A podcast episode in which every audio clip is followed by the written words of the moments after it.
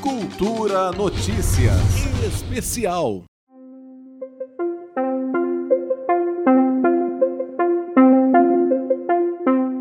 Eles entraram em contato por telefone e informaram que havia um problema na conta corrente. Orientaram meu marido a ir a uma agência bancária para atualização do módulo de segurança. E assim ele repassou todos os dados para os golpistas. Depois que eles acessaram a, a nossa conta, eles fizeram transferências bancárias, PIX de até 9 mil reais, compra com cartões de créditos, empréstimos bancários. O prejuízo total foi em torno de 146 mil reais. O depoimento que você ouviu na abertura desta reportagem foi feito pela esposa de um servidor público que preferiu não se identificar.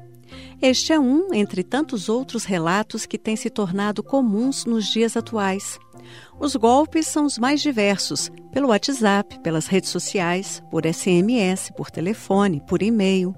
Isso quando você não é vítima de um roubo ou furto na rua, no ônibus ou até mesmo em festas. Os criminosos querem o seu aparelho para revender. Mas hoje o alvo é outro. Eles querem o acesso aos dados pessoais instalados nos smartphones, os chamados telefones inteligentes. Os aparelhos interconectam todas as suas plataformas pessoais, como redes sociais e uma infinidade de aplicativos, inclusive os financeiros.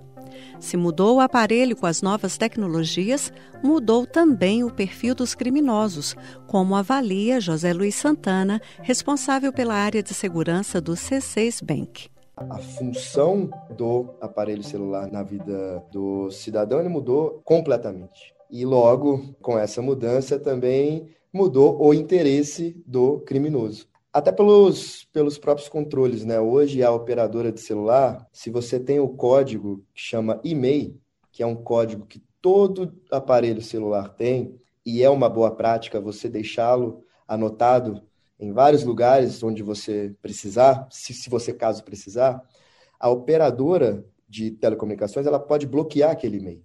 E aí aquele dispositivo nunca mais vai poder ser utilizado. Então, é, só roubar o celular para utilizá-lo novamente, é, já não está valendo a pena. Porque se houver esse bloqueio, aquele celular já não tem valor algum. Então, os criminosos mudaram um pouco o foco, mudaram completamente o foco. É, e agora eles estão muito mais afeitos a roubar a informação do usuário daquele aparelho, acessar os apps de banco, tentar fazer alguma transação financeira. Então, o que tem que mudar agora também é as medidas de segurança que o usuário do aparelho celular tem que tomar para se precaver nesse problema de segurança pública que é o roubo de aparelho. Segundo dados da empresa de segurança PSafe, devido às tentativas de golpes financeiros, só em fevereiro deste ano foram registrados no país 36 mil bloqueios de aparelhos por dia. É isso mesmo que você ouviu.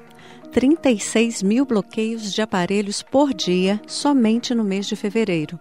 Sobre o aumento no número de ocorrências, José Luiz Santana comenta que no período da pandemia houve um crescimento na utilização do meio virtual, o que atraiu o crime digital e os chamados golpes de engenharia social é o bandido abordar uma vítima contando uma história, seja de um, de um produto por um preço muito abaixo do que é vendido no mercado, um bandido se passando por um filho, pedindo dinheiro para a mãe. Todos esses golpes onde se conta uma história e tenta pegar a fraqueza emocional da vítima seja por ter uma oferta que muito atraente, ou seja por um filho que está precisando de ajuda. Todos esses golpes a gente chama de engenharia social. Isso é o que mais acontece.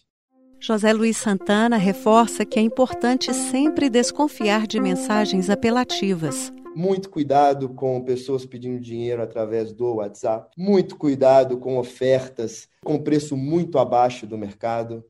Geralmente os criminosos utilizam exatamente esse tipo de, de apelo para ludibriar a pessoa. Então, muito cuidado. Desconfie sempre de todo e qualquer canal digital que esteja sendo ofertado ou alguma situação ofertado algum produto ou alguma situação com parentes, é, ajuda, pedido de ajuda. Desconfie de tudo. Ligue para a pessoa que teoricamente está te pedindo algum dinheiro via WhatsApp.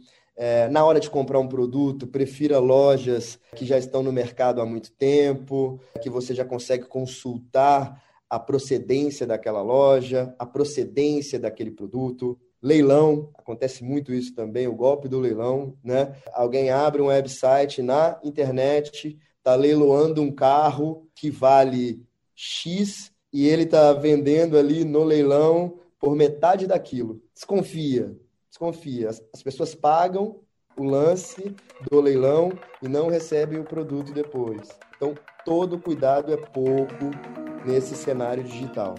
Um dos golpes mais recorrentes é o chamado phishing bancário.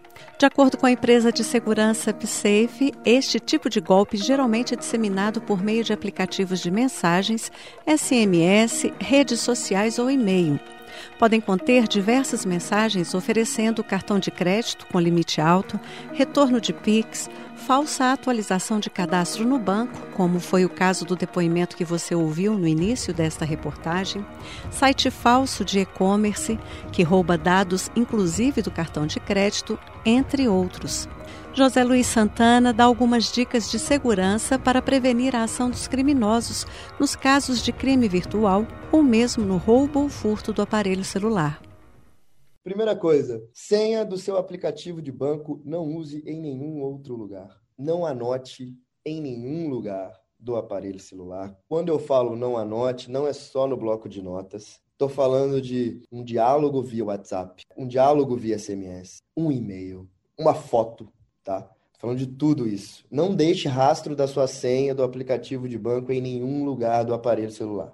Outra coisa, não usar uma senha de fácil inferência, né? Que possa ser descoberta rapidamente. Por exemplo, data de nascimento. A sua própria data de nascimento, a data de nascimento do seu cônjuge, do seu filho, não utilize isso em hipótese alguma, porque o bandido, se ele rouba o seu aparelho celular aberto, ele vai vasculhar o aparelho inteiro. Tá? Muito cuidado com foto de documento que você passou. Às vezes a gente tira a foto de um documento específico para passar para alguém ou para fazer alguma inscrição. Apague essas fotos, dê uma limpa, nunca guarde isso no celular, porque o risco aí não é só usar o aplicativo do banco. A pessoa pode usar os seus documentos para fazer outro crime abrir conta, empréstimo. Então, muito cuidado nessa hora. Outra dica importante: quase todo banco tem a senha transacional. Tem a senha para logar no app, para você entrar no aplicativo, e depois tem uma senha que você usa sempre quando você for fazer uma transação. Nunca utilizar os mesmos dígitos que você utilizou na senha para logar no app, porque deixa muito fácil para o bandido.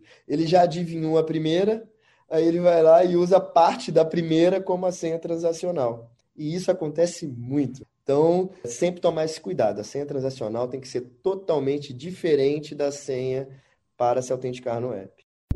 No segundo episódio desta série especial de reportagens sobre roubo de celular e golpes virtuais, nós vamos falar sobre o que você deve fazer caso tenha sido vítima dos criminosos. Flávia Camarano, para a Cultura FM.